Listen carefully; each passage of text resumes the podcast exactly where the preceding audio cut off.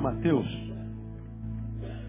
Nós estamos estudando sobre as características da espiritualidade verdadeira à luz do Novo Testamento. Fizemos uma análise do que a gente vê acontecendo na igreja evangélica brasileira, que é chamado de espiritualidade. Estamos há quase, é, estamos um pouco mais de dois meses já nessa série de palavras.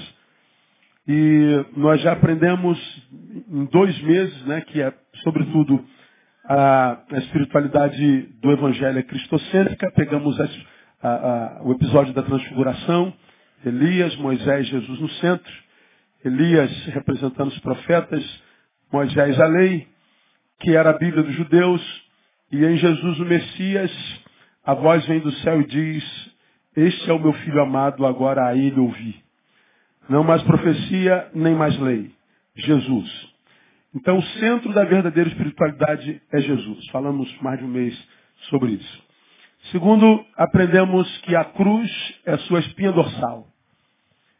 Elias e Moisés é, conversavam, diz Lucas, sobre a cruz, sobre o sacrifício de Jesus. E nós falamos que não existe evangelho sem cruz, não existe espiritualidade sem cruz, não existe santidade sem cruz. No evangelicalismo brasileiro fala-se muito em vitória, vitória, vitória, vitória, prosperidade, prosperidade, superação, e a gente não fala mais em cruz, a gente não admite sequer a possibilidade dela porque ela é símbolo de traição, de vergonha e dor. Mas nós aprendemos sim, ela é símbolo de traição, de vergonha ou humilhação e dor, mas ela tem uma outra vertente, ela é, ela é, ela é símbolo de superação, de amor e de, de vitória. Então, tirar a cruz como uma realidade eh, espiritual por causa da dor, da humilhação e da, da, da, e da, da derrota é tirar também da vida o amor, a superação e a transcendência. Falamos sobre isso. E aprendemos que quando Jesus chamou os seus, disse, qualquer um que queira vir após mim, sobretudo tem que negar-se a si mesmo. Não existe é, espiritualidade na vida de alguém, mesmo estando na igreja, adorando-o, servindo, que não tenha negado a si mesmo. Quem vem até Jesus sem se negar a si mesmo, na verdade o que negou foi a Jesus. Então quando você vem a Jesus sem se negar, você nunca encontra a sua santidade, você encontra religiosidade. Você muda de religião, você muda de roupa, você muda de discurso, você muda de linguajar, você muda costumes. Mas você nunca conseguirá mudar a essência. Com a mesma angústia com a qual veio, permanece. Com, a mesma, com o mesmo medo, com os mesmos traumas, com os mesmos frutos. Com a mesma porcaria de vida. Só mudou de religião. Como acontece, acontece em qualquer outra religião no planeta. Só se muda de religião. Ah, quem vem a Jesus sem se negar a si mesmo, falando sobre isso, é a ele que nega, ainda que esteja bem pertinho dele. Por isso as igrejas estão cheias de gente vazia. Jesus só no discurso, só no, no, no juízo. Mas na paz que excede todo, todo entendimento, que guarda mente, razão e, e coração, emoção, não. Isso nunca conhecerão. Isso é um, um, um, uma bênção preconizada só para quem nasceu de novo e só nasce de novo quem negou-se a si mesmo. Então, ah, quem passou pela regeneração. Aí nós falamos que a cruz do sofrimento, da humilhação e da dor é de Jesus. Ele diz que a gente tem que negar a gente mesmo, depois tomar a nossa cruz e nós começamos pegando pelos, pela experiência da crucificação, entendendo do que Jesus disse na crucificação, o que era a nossa cruz. A cruz dele foi da dor, da humilhação e da traição. A nossa não, a nossa é um outro tipo de cruz. A, a, nossa cruz não é da humilhação, da dor, da traição, do infortúnio, da desgraça. Não, ele diz que o jugo dele é suave, é leve. Né? Natural não, mas é suave, é leve. A gente nasceu de novo e vive num mundo de gente que não nasceu de novo.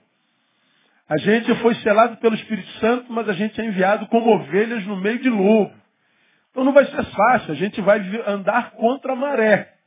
Nós vamos viver o antinatural. O natural é cada um vivendo para si, cada um olhando para o outro, tirando do outro para se locupletar, transformando o outro num degrau. O outro não é mais o outro a ser amado, é o outro a ser usado. O mundo é dos espertos, a realidade é a indiferença. É cada um para si, todo mundo em si mesmado. Bom, nós vivemos nesse mundo, ele diz, mas negando-nos a nós mesmos.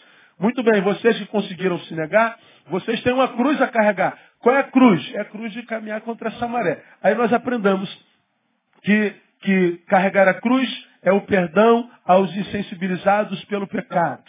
Tomamos o exemplo do ladrão da cruz que zombava dele. Um disse, lembra-te de mim. O outro, pô, tu não é Deus, cara. Pelo amor de Deus, tira a gente daqui, cara. Tu é mó salafrário. Quer dizer, o cara está tão carcomido pela, pelo pecado que ele perdeu a sensibilidade espiritual. O outro não. O outro, a despeito do pecado, ele consegue reconhecer em Jesus o Messias. E aí o tratamento para ele é diferente. Olha, você é, está aqui porque merece. O teu passado te condena. Mas como a salvação não tem a ver com obras nem com teu sacrifício, eu te digo, hoje estarás comigo no paraíso. Jesus se sensibiliza por esse homem que foi é, insensibilizado pelo pecado. Falamos sobre isso duas quartas-feiras. Aprendemos na semana passada que carregar a nossa cruz é empatia com as carências da interioridade alheia. Jesus na cruz percebe a dor de Maria, que foi sua mãe terrena. E quando ele percebe que essa mãe que tem o útero, que vai sentir falta do filho que pariu, ele olha para ele e diz, mulher, eis aí teu filho. Eu sei que você precisa de um filho, eis aí teu filho. Eu estou suprindo a tua necessidade te dando um filho. E ele olha para João, seu melhor amigo, diz, assim, filho, eis aí a tua mãe. Jesus está tomado por dor, mas ele não perde a sensibilidade, se sensibiliza pelo ladrão da esquerda, ele se sensibiliza pela multidão que diz perdoa-os porque não sabe o que faz, Jesus se preocupa com a mulher que se torna mãe, mãe sem filho e se preocupa pelo amigo que precisa de um consolo materno. Jesus, então, nos ensina que carregar a nossa cruz é empatia com as carências da interioridade alheia. Carregar a cruz é viver a solidariedade com as necessidades mais íntimas das pessoas. É não permitir jamais que o amor esfrie. Hoje, nós vamos caminhar um pouquinho e nós vamos a Mateus capítulo 27, que também é crucificação. E vamos aprender o que Jesus queria dizer quando disse isso aí no versículo 46.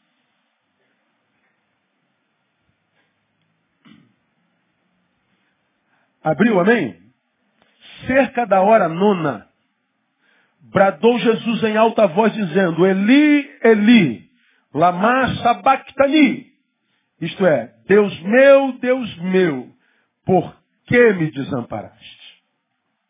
Jesus, diz o texto, mesmo quando Isaías profetizou que ele foi uma ovelha que foi levada para o matadouro. Mas diz que a despeito de tudo que passou, ele não abriu a sua boca. Até que ele chega no limite. Quando ele chega no limite, como eu já preguei aqui, todo mundo tem limite, mesmo que seja Deus. Se virou homem, tem limite. Alguns crentes ainda não entenderam isso. Um dia vão entender, talvez quando passarem do limite, adoecerem sem que haja cura, como diz o salmista. Mas Jesus está me ensinando aqui, ó, é, é, mesmo Deus, quando homem, tem limite. Então Jesus, ele foi suportando, suportando, suportando. Quando ele chegou no limite, ele que estava com a boca fechada, ele brada, mas diz o texto, bradou em alta voz. Bradar já é grito. Mas o texto é redundante. Ele grita em alta voz. Não sei se existe grito em baixa voz. Né? Mas ele está dizendo, Jesus botou para fora tudo que ele aguentou quando esteve em silêncio. E o que, que ele bota para fora? Deus, por que me desamparaste? O cara vem pregando superação, amor, fidelidade, perseverança. Quando chega lá na cruz, ele parece que rói a corda. Como já preguei aqui, se tivéssemos alguns de nós crentes lá, desses que a gente convive hoje são mais santos que Jesus, se tivesse lá ouvindo Jesus dizendo, Deus, por que me desamparaste? Ia tocar no pezinho dele. Ô Jesus, que mau testemunho isso aí, cara. Você está maluco? Meu? Esse pessoal não é crente. Como é que eles vão acreditar que tu és Deus falando uma besteira dessa? Pô? Você está maluco?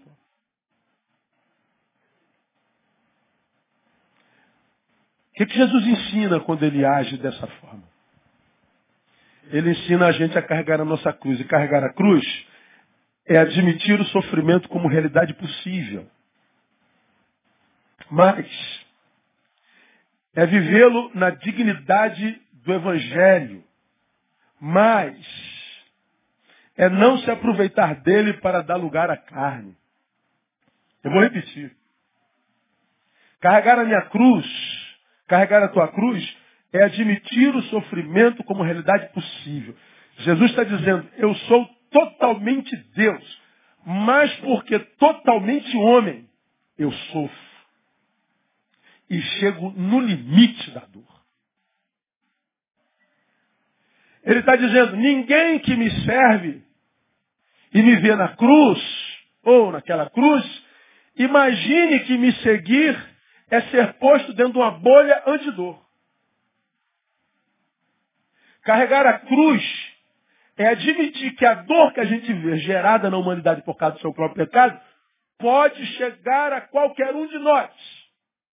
E mais, é pegar essa dor e entender que nós precisamos vivê-la no Evangelho, na dignidade do Evangelho. Jesus nos ensina a viver na dignidade do Evangelho. Ele nos ensina isso na cruz e mais. É não se aproveitar dessa dor para dar lugar à carne. Então Jesus, ele está me ensinando aqui o seguinte. Primeiro, se eu estou sentindo dor, eu não tenho que maquiar essa dor. Estou com dor em pronto. E por que eu estou com dor? Porque eu estou vivo. Já preguei sobre isso aqui, eu não preciso me aprofundar. Por que, que você sente dor? Porque você está vivo. Quer parar de sentir dor? Quem quer parar de sentir dor aqui? Diga, glória a Deus. Morra. Mas morra em Jesus. Que senão piora um pouquinho. Agora, enquanto você estiver vivo, vai doer. Tem liberdade? Dá um beliscão nesse irmão que está do seu lado aí. Dói. Dói. Arranca um fiapo do cabelo dele que está na tua frente aí. Ó. Dói. Tem gente que não tem nem um fiapinho para arrancar, né? Né, José? Então, glória a Deus. Então, é, dói. Dói. Adoeceu, tem que tomar injeção? Dói. Dói. A dor, já eu fiz uma série de sermões sobre dor. A dor é inerente à vida. Jesus, quando chega na cruz, ele foi calado, não abriu a boca. Mas quando ele chegou no limite, ele não está roendo a corda, como eu brinquei. Não, ele continua honesto com Deus.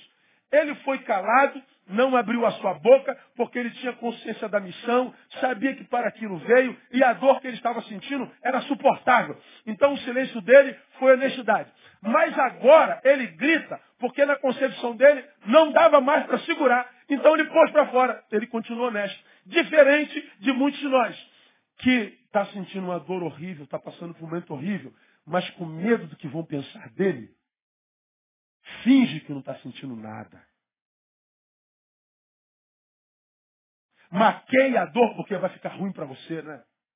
O que, é que vão pensar de mim se eu falar que eu estou passando por esse problema todo? O que, é que vão pensar de mim na minha igreja se descobrirem que eu estou passando por esse vale de sombra da morte? Eu estou arriscado a perder meu cargo na igreja, dependendo da igreja que você é, né? Eu não vou compartilhar isso porque vão dizer que eu estou dando legalidade para o diabo. Porque toda dor para a maioria dos crentes é o diabo. E aí a gente vive uma comunidade de gente que parece sem dor. Aí você, que é honesto, tá ruim pra caramba, chega na igreja cheio de dor, esperançoso com a graça de Deus. Tu entra na igreja parece que só tem anjo. Ninguém com problema, ninguém com dor, ninguém com adversidade. Todo mundo só conta vitória. Dá o microfone, é só vitória, só vitória. Como é que é? Só vitória, irmão. E só vitória, pastor. Só vitória. Você fala assim, meu Deus, então eu sou o único derrotado nessa desgraça. Eu, igreja não é para mim, não. Porque eu sou o único problemático. Aí, uma palavra para você que é esse único. Você é o único honesto na igreja. Todos os outros são mentiras. Me ajuda? Catuca quem está dando, deixa de ser mentiroso, irmão. Pelo amor de Deus. Só vitória. Mentira, irmão. Mentira. Jesus chega no limite e diz, Deus, está doendo demais, tu me desamparaste. Isso é honestidade. E Deus nunca acabou de mandar um raio na cabeça de Jesus. Ô, rapaz, que mau testemunho é esse? Como é que esse pessoal vai acreditar que tu é Deus, rapaz? Como é que esse pessoal vai acreditar que tu és o Messias? Jesus não se preocupa com a imagem. Ele é um Deus que não tem medo de ser homem, mesmo que por causa disso não fosse reconhecido como Deus. Jesus não se preocupa com a reputação. Jesus só quer continuar sendo honesto. Ele não maqueia a sua dor. Então, quando ele não maqueia sua dor, ele está dizendo assim, meu filho, você que negou a si mesmo, tome a sua cruz. Quando você estiver passando pelo vale da sombra da morte, viva como quem passa pelo vale da sombra da morte. Quando você estiver passando pelo dia de lágrimas, chore, porque é dia de chorar, e é dia de, dia de sorrir, e é dia de chorar. Por que, que tantos de nós vê a dor cronificando-se? Por que, que tantos de nós parece que nasceu para sofrer? Porque não aprendeu a sofrer. Ele é mentiroso, ele é desonesto na relação dele com a dor. Na dor, ele deixa de ser adorador, passa a ser murmurador. Na dor, ele deixa de agradecer pelas áreas da vida que não está bem. É igual dor de dente. Você lembra que eu já falei, peguei isso aí? Você tem 32 dentes na boca. Um miserável em cima de doer.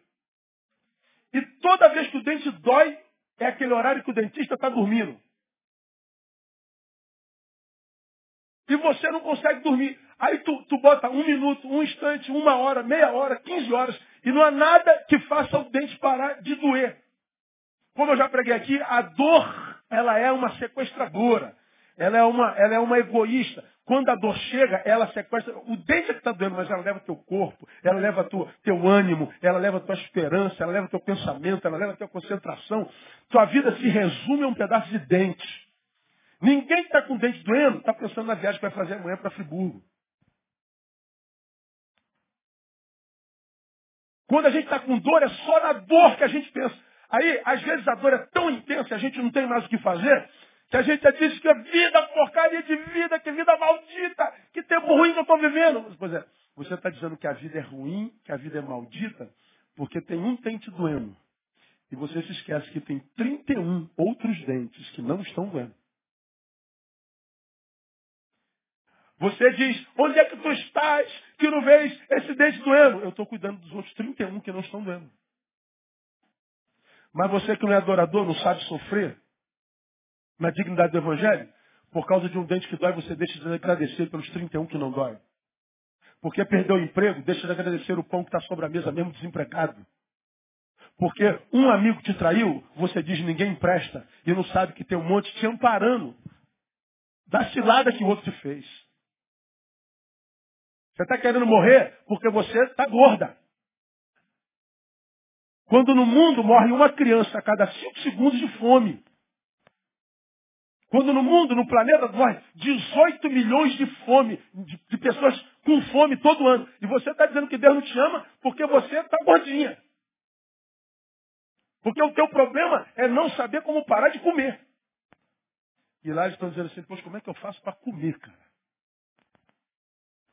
A gente chora de barriga como? Cheia. E diz que é o mais infeliz do planeta. A vida é uma desgraça. A vida é injusta. A vida, olha aqui de onde é que Deus está. É, Deus está no mesmo lugar de sempre. É você que é o cego. Você que é o insensível. Você que se deformou, não sabe sofrer na dignidade do Evangelho, você é desonesto. Você precisa estar sem dor. Você precisa que esteja tudo bem. Você precisa que a vitória seja uma realidade perene para você adorar o Senhor. Você é o interesseiro. Você é noivo do cordeiro, mas que quer lhe dar o copo do baú. Você só está com ele para tirar alguma coisa dele. Você não é um adorador que diz, o adorador que diz, o Senhor o Deus, o Senhor o tomou, bendito seja o nome do Senhor. Aí a gente não sabe, porque pessoas que nascem morrem sem ter vivido, como eu falo. Parece que nasceu para sofrer. Não, ninguém nasceu para sofrer. O Deus que te trouxe ao mundo, o nome dele é amor. E ele diz, criei filhos e os engrandeci. Deus te criou para ser grande. Você sabia disso? Passou no glória a Deus aí não. Deus não te criou para ser qualquer um Zé Ruela, não, irmão. Derrotado, não. Deus te fez para ser campeão. Mas por que eu não consigo ser? Porque você não aprende nem na dor. Meu irmão, escuta o que eu vou lhe dizer. Se um ser humano não aprende nem com a dor, não há esperança para ele. Por isso que a gente deve aproveitar os ensinos do pai e da mãe. Sabe por que a gente deve aproveitar, filhos, o ensino do pai e da mãe? Porque ninguém na vida vai nos ensinar com tanto amor. Ninguém. Quando a gente não aprende com pai e mãe, quando não aprende por amor, a Bíblia diz que a gente aprende pela dor. Se não aprende pela dor, não tem mais jeito. Você vai ser considerado de anátema mesmo. É possível que em Jesus você seja salvo. Quando morre, vai para o céu. Mas enquanto não morre, vai viver o inferno até morrer. E o Evangelho não esconde isso de ninguém. Jesus me ensina a admitir ah, o sofrimento como realidade possível. Me ensina a vivê-lo na dignidade do Evangelho. Jesus não maqueia a sua dor, não tem medo de admiti-la. Vive a sua crise em paz. Deus, eu vou gritar porque eu não estou aguentando mais. E mais, eu vou gritar sem culpa. E ele sofre a sua dor em paz. Agora, o que, tem matado tantos filhos de Deus? É porque ele sofre a dor e ainda sofre a culpa de estar sofrendo dor. Teu casamento não deu certo. Aí tu está numa igreja onde dizem ninguém se divorcia. Aí é uma igreja do tamanho dessa. Tu nunca vai saber de todos os divórcios. Se divorcia, o cara some porque tem vergonha. E pior, há os que não se divorciam, mas vivem um casamento mentiroso. Um casamento que terminou, mas vai durar para sempre. E o casamento que dura e permanece para sempre é um casamento mentiroso. O pai da mentira é o diabo. É um casamento que terminou e mudou a paternidade. Gente que permanece casado até o fim da vida, em nome de Jesus, num casamento diabólico.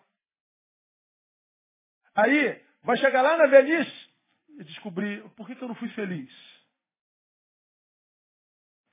Gente que está preocupado com a imagem. Gente que está preocupado com a opinião alheia. Gente que está preocupado em perder o microfone. Gente que está preocupado em perder o cargo.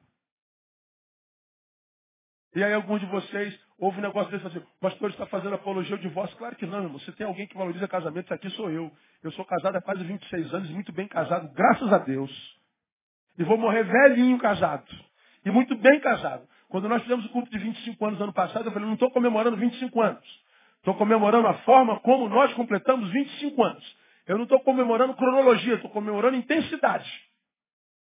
Porque alguns ficam casados 25 anos, infelizes mas casados. E aí tem que comemorar a cronologia. Cara, você conseguiu, cara. O casamento desgraçado dele chegou a 25 anos. Chegou, pô, parabéns. Vamos comemorar, cara. Esse cara é bom. Tem que comemorar. Eu não comemorei cronologia, eu comemorei intensidade. Eu comemorei um dia de cada vez vivido nesses 25 anos. A gente olha para trás e diz assim, ó, fazíamos tudo de novo. Fazíamos? Ó. Porque foi bom um monte de dores no caminho.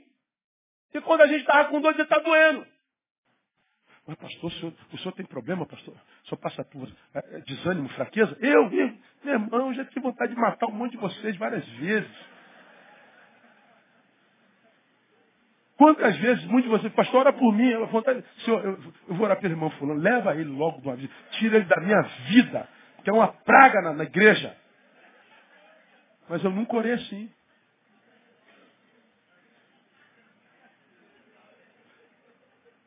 Aí você fala assim, pastor, se eu falar isso, o pessoal não vai te ouvir mais. Some. E aí? Isso pode chocar os homens, mas Deus olha na tua sinceridade e diz assim, cara, esse meu filho é macho. Ele não é um homem de Deus, ele é um homem. Ele vive para agradar o Senhor e não aos homens. A gente tem que escolher a quem vai agradar. Por que, que alguns nascem com dor e morrem com dor? Porque é desonesto. Não vive na dignidade do Evangelho. É um hipócrita. É um falsificador de posturas. Deus não tem prazer em gente assim. Deus não teme medo, não teve medo de revelar a sua humanidade, mesmo correndo o risco de duvidarem dela. Ele foi honesto. Ele revela a sua crise. E a sua crise em algumas dimensões. Jesus, quando está aqui na dor, ele revela a sua crise com Deus. Deus, tu me desamparaste. Todo homem, mesmo Deus, tem crise com Deus. Agora, alguns de nós entramos no nosso quarto para orar E a gente está cheio de questionamentos, querendo entender. Deus, não estou entendendo nada. Deus, estou com raiva de, do Senhor. Deus, eu acho que o Senhor tinha que fazer, o Senhor não faz. Mas a gente ajoelha e tenta enganar Deus. Ó oh, Deus, meu coração está tomado de alegria e de gratidão ao Senhor. Está nada, irmão. Respeita a inteligência de Deus, pô. Deus sabe o que está no teu coração. Deus não lê voz, Deus lê coração. Ele diz que ele sabe o que, que a gente vai pedir antes da gente abrir a boca. Abrir a boca é um detalhe. Então ele quer honestidade. Jesus revela a sua crise com ele. Deus não entra em crise com a nossa crise. Quem entra em crise com a nossa crise são as pessoas, são os homens. São os homens que não suportam ver você em crise. Você não é crente, irmão. Você não pode sentir isso, irmão. Ô, irmão, sua mãe morreu? Que é isso? Você não pode chorar, irmão. Você é homem de Deus. Ô, irmão, não fica assim não. Você foi vítima de ingratidão? Que é isso, irmão? Supera, irmão. Dá um, dá um glória aí, irmão. Eu dou glória a Deus. Eu estou triste. Eu estou desanimado hoje, estou ruim. Dá licença? Posso ver a minha crise em paz? Não, tem um, um santarrão lá te impedindo de, de, de, de dizer que você está com problema, que você está com desânimo, que você está duvidando. É, Jesus não. Ele revela a sua crise com Deus. E mais, ele revela a sua crise com relação aos seus limites. Ele chegou no limite. Deus, até eu tenho limite. Pelo amor de Deus. Ele revela a sua crise com relação ao seu próximo, que virou o seu algoz. Aquela gente por quem ele estava morrendo, aquela gente por quem ele viveu, aquela gente que ele curou, aquela gente para quem ele deu dignidade, aquela gente para quem ele deu esperança. É exatamente essa gente que gerava a maior dor que o levou ao limite. Ele revela a sua crise. E ele diz assim, você que acha que me seguir é um compromisso inconsequente, você está enganado, vai ficar pelo caminho. A frustração te separará de mim. Você vai chegar em momentos e vai achar que eu não estou no momento porque está doendo. Porque na cabeça de muitos que não conhecem a cruz, não existem momentos sem dor. Ele não sabe ler a Bíblia, porque você já aprendeu aqui que ele diz que a gente tem que tomar toda a armadura de Deus para que a gente possa resistir e permanecer firme no dia mal. Ele diz que na agenda de todo mundo tem dias maus. Ele está dizendo, se existe a mal, revista-se da armadura de Deus. Mas a gente acha que o que ele vai tirar é o dia. Esquece a armadura. Deus tira o dia. Não. Dia mal. No dia da prosperidade, considera, no dia da prosperidade, regozija-te, mas no dia da adversidade, considera, porque Deus fez tanto um como o outro, diz Eclesiastes. Alguns, por causa da qualidade do dia, retira do dia o seu valor intrínseco. Todo dia tem valor. Independente da qualidade dele. E a respeito de todo dia, a Bíblia está dizendo, este é o dia que fez o Senhor. Como é que está teu dia hoje? Pô, pastor, hoje meu dia foi uma benção. Hoje, hoje, pastor, foi só glória, pastor. Aleluia. Como é que foi o teu dia? Meu dia, eu não consegui fazer nada do que eu planejei hoje. Já ouvimos isso aqui hoje. Aqui. Meu dia foi uma M, uma mediocridade. Glória a Deus, quem fez esse dia foi o Senhor. E qual é a graça de servir o Senhor como nós? Se foi alegria, a gente celebra e não se exalta, não se soberbece. E se foi de tristeza, a gente não sente pena da gente mesmo, porque a gente diz que o choro pode durar uma noite inteira, mas a alegria vem pela manhã. Então a gente chora com esperança. A gente chora com gratidão. A gente chora com fé. A gente sabe chorar. Então a gente vive na dignidade do Evangelho. Na dignidade do Evangelho. Dois, Jesus sofre como um bom soldado de Cristo. Bora, fiquei três meses falando sobre 2 Timóteo 3, 2, 3. Sofre como bom soldado de Cristo Jesus. Eu comecei pegando a máxima da igreja neopentecostal, que inaugurou aí o neopentecostal no Brasil, e a máxima dessa igreja riquíssima é pare de sofrer. Quem é que não quer parar de sofrer, meu? Pare de sofrer. Então venha que ele vai resolver todos os seus problemas. Venha que ele vai curar todas as enfermidades. Venha que ele vai botar dinheiro na tua conta. Venha que você vai emagrecer. Venha que ele vai te honrar. Venha que vai acontecer. E vem todo mundo igual um, uma manada. Querendo vencer a dor. Aí não vence a dor, o culpado é Deus. Vem Paulo, o herege, contrariando a igreja contemporânea, e diz assim, Timóteo, sofre. A igreja de hoje diz, pare de sofrer. Paulo diz para Timóteo, sofre. Um dos dois está errado. Ou é a Bíblia em Paulo ou é a igreja de hoje. Quem você acha que está errado?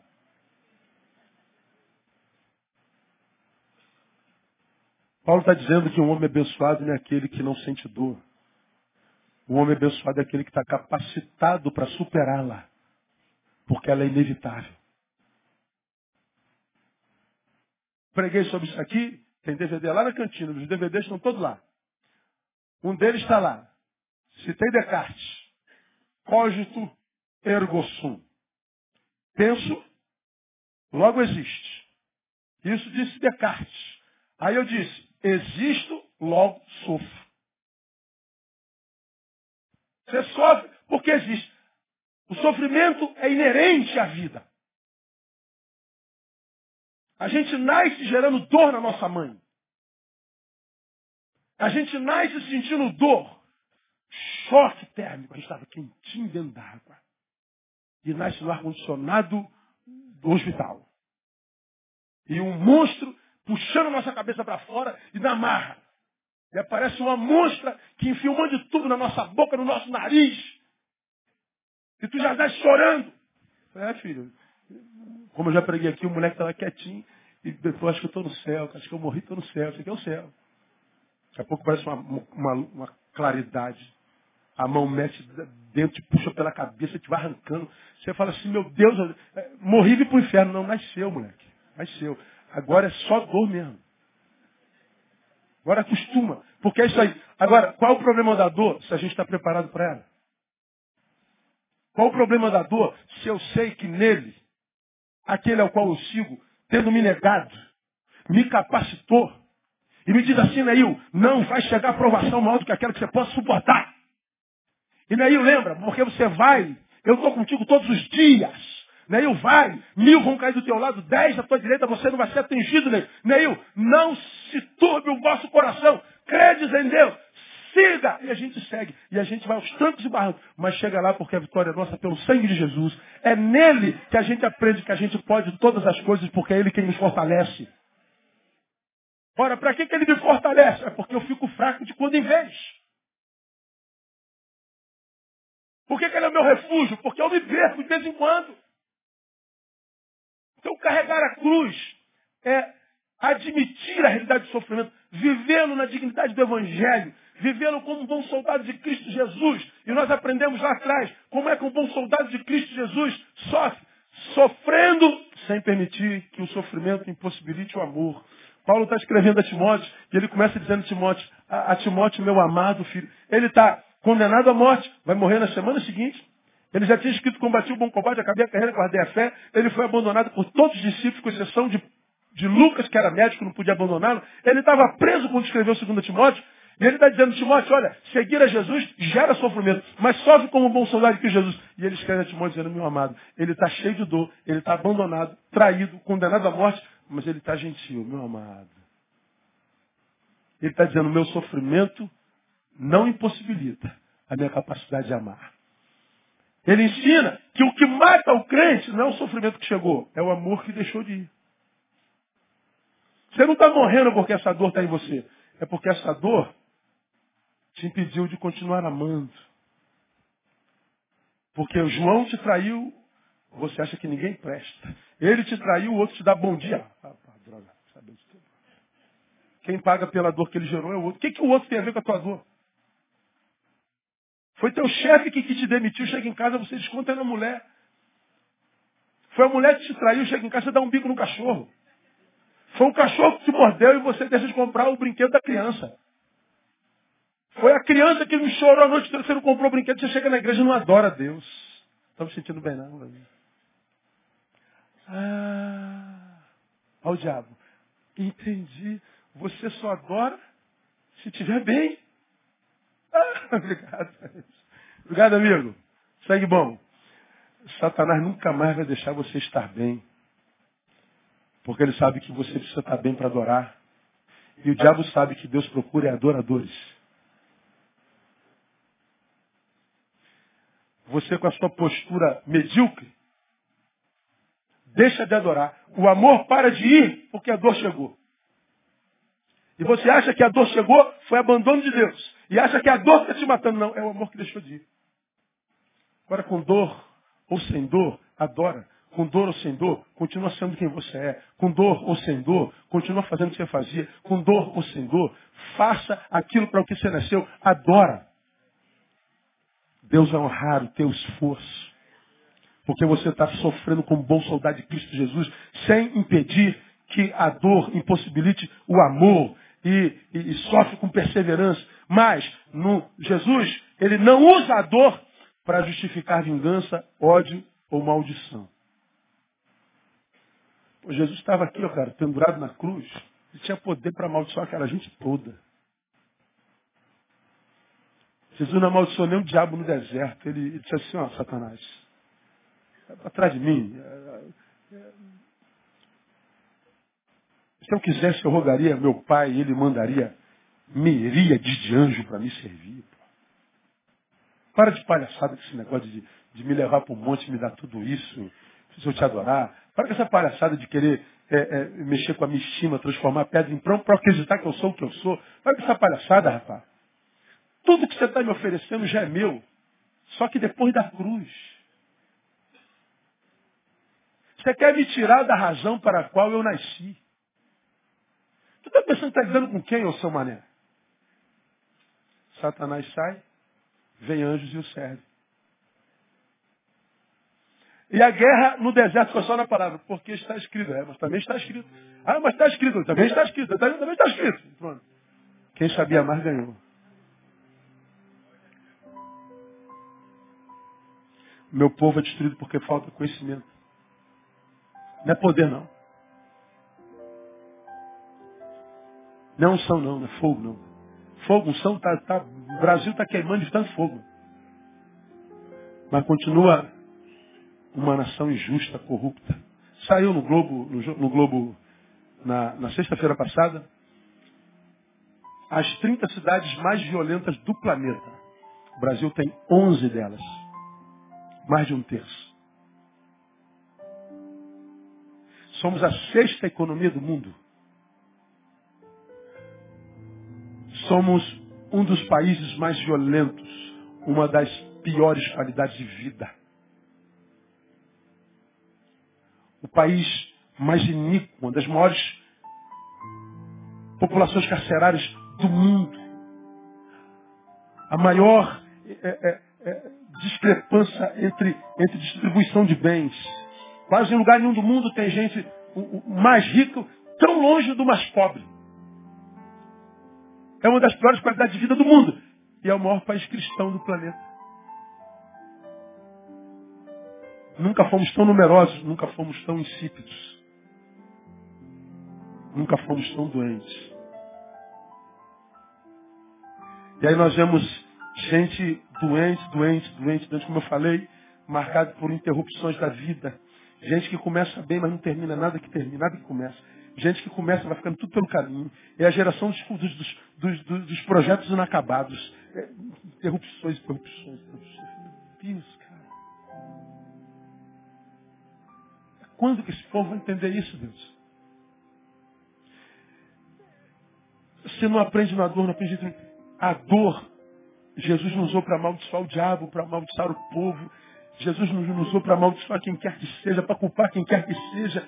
Jesus está dizendo, eu não vou me deformar por causa da dor que chegou. Meu pai falou que se chegou, eu sou maior do que isso. Então eu vou acreditar no meu pai, mesmo que eu tenha dificuldade de concordar com ele. Deus, eu acho que eu não vou mandar isso não, Deus. É, eu, eu não tu acredita? É. Mas ele disse que se chegou, tu aguenta. Bom, já que tu disseste, eu vou confiar no Senhor. Você resolveu acreditar. Porque você acreditou e exercitou a fé. E a fé é o combustível que move Deus. em nossa direção e a nosso favor. Por isso que diz que sem fé, impossível agradar a Deus. É o combustível de Deus. Agora, o que, que acontece com tantos de nós? A dor chega pronto, cara. Acabou a fé, a alegria. Acabou a perseverança. Larga a casa, larga a igreja, larga a mulher, larga filho. E ninguém mais presta, todo mundo é vagabundo. E, meu Deus do céu, cara. Você já, já sofreu tanto na vida e não aprendeu, cara. Até quando você vai querer que as pessoas tenham pena de você? Que Deus tenha pena de você? Até quando você vai ficar com pena de si mesmo?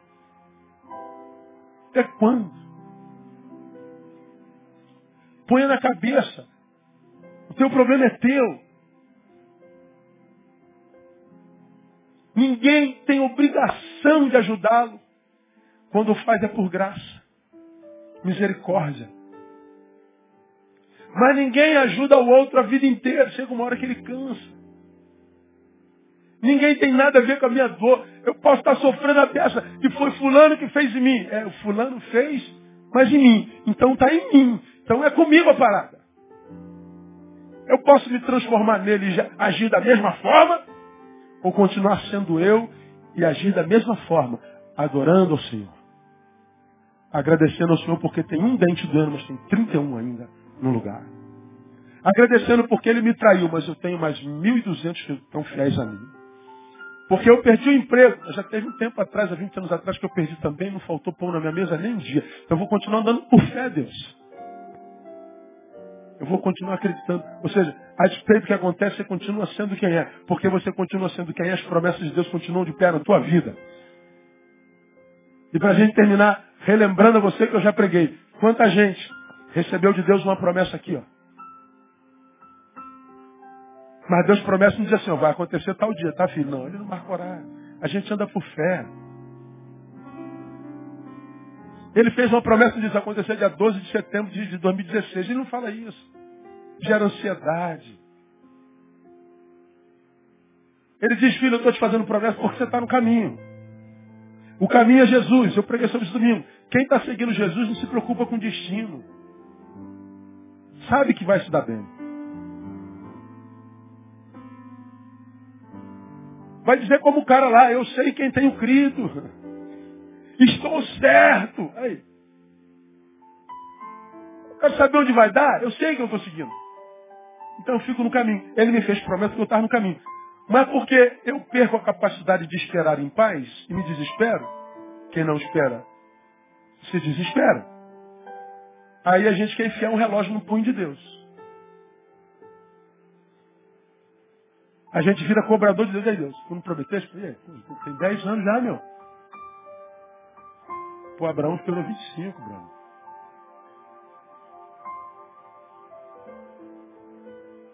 Não jogou na cara de Deus nenhuma vez, tentou arrumar um filho lá de, de proveta com a outra lá. Fez uma besteira danada. Até hoje tem guerra entre os dois. Então não, ajude Deus, não. Deus sabe o que, que faz. Ele, ele sabe o que prometeu. Ele não esqueceu de você, ele não tem amnésia. Respeite a inteligência de Deus. Você está me ouvindo falar isso aqui, ó, direto, assim, né? Respeita a inteligência de Deus. Ele está vendo. Continua firme. Mas você não consegue, você se desespera. Vou dar meu jeito. Aí o que, que tu faz? Tu sai do caminho. Pô, não tem como voltar atrás, a gente está seguindo em frente, está acordando nenhum. Mas só que fora do caminho. Ih, passo, passo, passo, passo, passo, passo. Tá vendo? Deus prometeu. Olha, olha onde eu estou nesse buraco e Deus nunca cumpriu a palavra. Espera aí. Deus não prometeu nada para você. Prometeu sim, mas não prometeu nada. Prometeu quando você andava com ele. Prometeu para aquele que você era quando você estava no caminho. Prometeu para aquele que você era quando você o servia, quando o adorava. Prometeu para aquele que você era quando você tinha prazer nele. Prometeu para aquele que você era quando você estava no caminho. Mas você se deformou tanto de adorador para murmurador, para zombador, para crítico cético, cínico. Você se transformou numa coisa que Deus não conhece. Não há promessa para essa coisa na qual a gente se torna quando a gente não sabe esperar.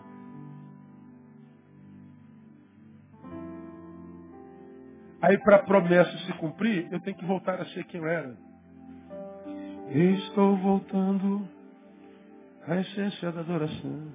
Tinha uma música antigamente que cantava assim, é, estou voltando ao início de tudo.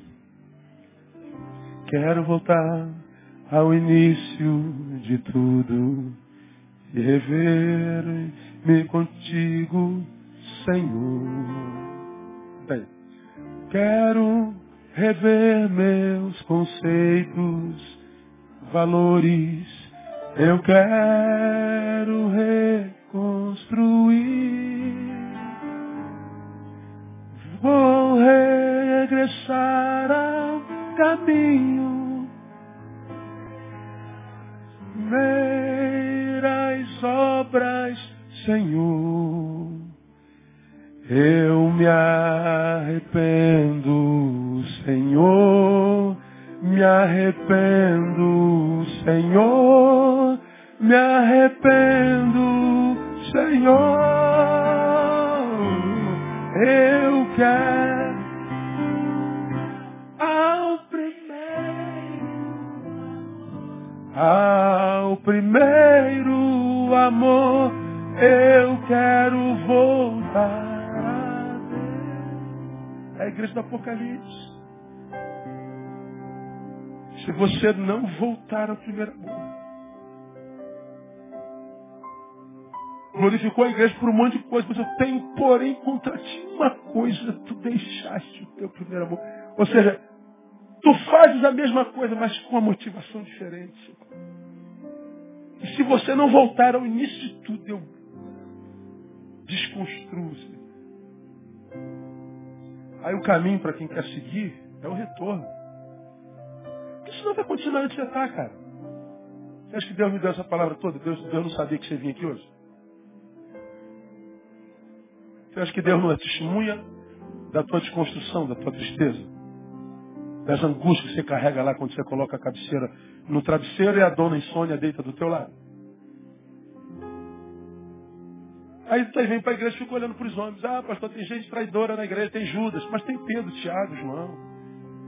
E tu fica olhando só para Judas, deixa ser burro, cara. Mas fica aí magoadinho. Ah, o pastor me chamou de burro porque tu é burro. Se não fosse burro, não doeria em você. Aí eu estou magoado. Então continua aí nessa porcaria de vida que você está. Quer cafuné por andar no erro. Quer carinho por não ser quem não é. Quer elogio por ser um fugitivo. Você está pensando que Deus é o quê? Quem você pensa que Deus é, pô? Onde é que você encontra isso na vida? Deus fazendo cafuné nos seus filhos? Autenticando a sua, a sua a, a visão frouxa que tem de si mesmo? Autenticando a pena que o sujeito tem de si? Aonde é que você vê isso na Bíblia? Ele diz, se você não voltar ao primeiro amor, eu arranco o teu candeeiro. A Sartre diz, se você se arrepende, ouvirei contra ti como um ladrão. O ladrão de Apocalipse 3 é a mesma palavra do ladrão de João 10, referência ao diabo que vem matar, roubar e destruir. Ele está dizendo para a igreja em Sardes, se você não se arrepende, o teu ladrão sou eu. Quem te mata, te rouba e destrói, sou eu. Dizendo o seguinte, quando o teu ladrão é o diabo, há esperança. Eu. Agora, quando o teu ladrão sou eu, não há esperança para você. Ô, meu irmão, eu, eu, eu, eu, ouço pouca palavra, infelizmente, eu queria estar no seu lugar, ser um ouvinte muito mais do que um falante. E quando eu ouço, eu guardo aquele cara que toca na minha ferida, meu irmão. O cara que não tem pena de mim. Aquele cara que diz, eu não vou dizer o que você quer ouvir, eu vou dizer o que você precisa ouvir. Porque se não for pela palavra que precisa, não há esperança para você não. Não há jeito. Então, Jesus me ensina que carregar a minha cruz é admitir o sofrimento como realidade possível. Existo, logo sofro. É inerente à vida. É não me aproveitar do sofrimento para dar lugar à carne, para me tornar um murmurador. Agora sou até. Agora não ganho mais nada. Para de palhaçada, rapaz. Para de palhaçada, rapaz. Como eu falei aqui do teu outro dia, é, é, é, como é que eu falei? é, é, comunista até ganhar na loteria. Vai, distribui tudo aí, mano. Não, que comunista? Já faliu, pastor. Feminista, até se apaixonar. Pronto, mulher se apaixonou, pronto, acabou, acabou o feminismo. E ateu, até o avião começar a cair.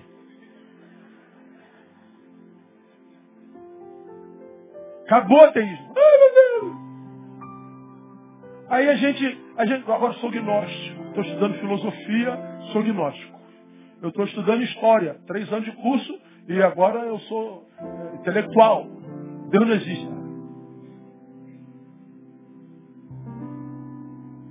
E a gente acha que agride a Deus, como se houvesse alguma coisa em mim que pudesse ser feito ou dito que agredisse a santidade de Deus, como se só me agrido a mim mesmo. Então, você quer carregar a sua cruz até o final, até o dia que você for trocar a sua cruz pela coroa? Amém ou não? Porque no final da tua cruz tem uma coroa, irmão. No final da tua cruz tem uma coroa. Tem gente abrindo mão da coroa porque não quer carregar a cruz. E carregar a cruz é dizer, Deus, obrigado por ter me dito que é a realidade. Tem dor, não tem, Deus? Estou dentro. Tem traição, Deus? Tem, estou dentro. Tem ingratidão? Tem, estou dentro. Só está comigo? Estou contigo, filho. Estou dentro. Tem derrota? Tem, tem, tem, tem, tem. Mas Deus, olha, estou dentro, filho. Se o Senhor está dizendo, eu vou. E você vai na fé. E o Senhor vai do teu lado. Como um paráclito, ajudador, chamado ao lado, coladinho, de mão junta, andando em vitória. E a vitória é a vida sem interrupções. Devagar, mas ininterruptamente. Caminhando para tomar posse da tua coroa de glória. Que Deus te dê a capacidade de não abrir mão da tua cruz. Porque no final dela tem uma coroa de glória. Vamos aplaudir o Senhor.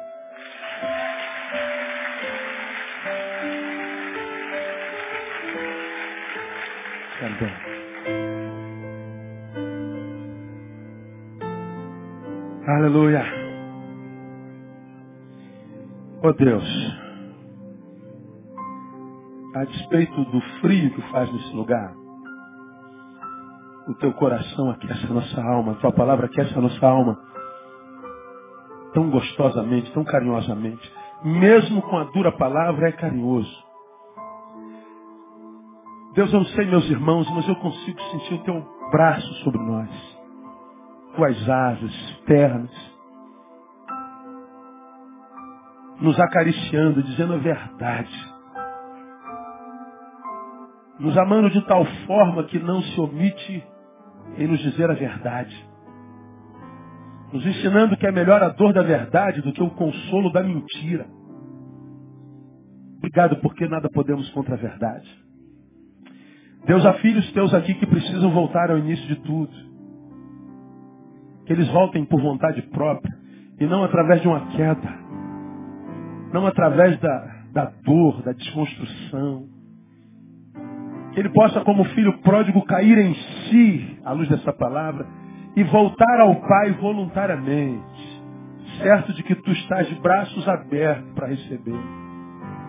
E que voltando para casa, ele comece tudo de novo, com anel no dedo, com a roupa de filho, e com a celebração divina. Nós abençoamos os teus filhos nessa noite, cheios de gratidão no coração, pela forma como tu nos tens amado nesses dias nesse lugar. Muito obrigado pelo teu amor, pela tua fidelidade, pela tua palavra. Te damos glórias e honras. E por último, Deus, pedimos que todos os que aqui estão, em casa, cheguem, são e salvos agora. E recebam do Senhor o restante de semana abençoado na tua presença. Por Jesus nosso Senhor, nós oramos e os abençoamos. Amém. E aleluia. Vamos paz. Deus abençoe você até domingo, se Deus quiser. Eu estou aqui. Toca, Vitinho. Quero voltar ao início de tudo. Sai cantando. Viver contigo, Senhor. Quero valores, eu quero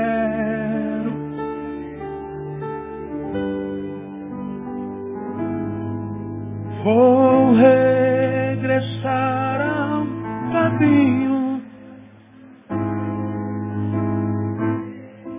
e das obras, Senhor.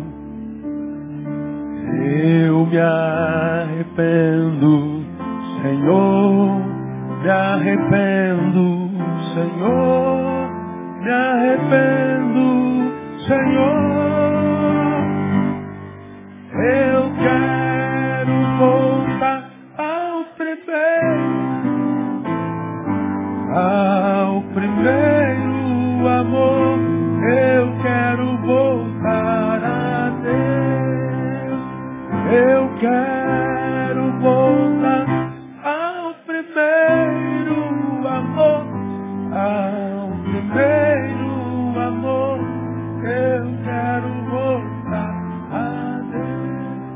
pastor, um ótimo pastor, né? Aleluia. Deus abençoe os irmãos.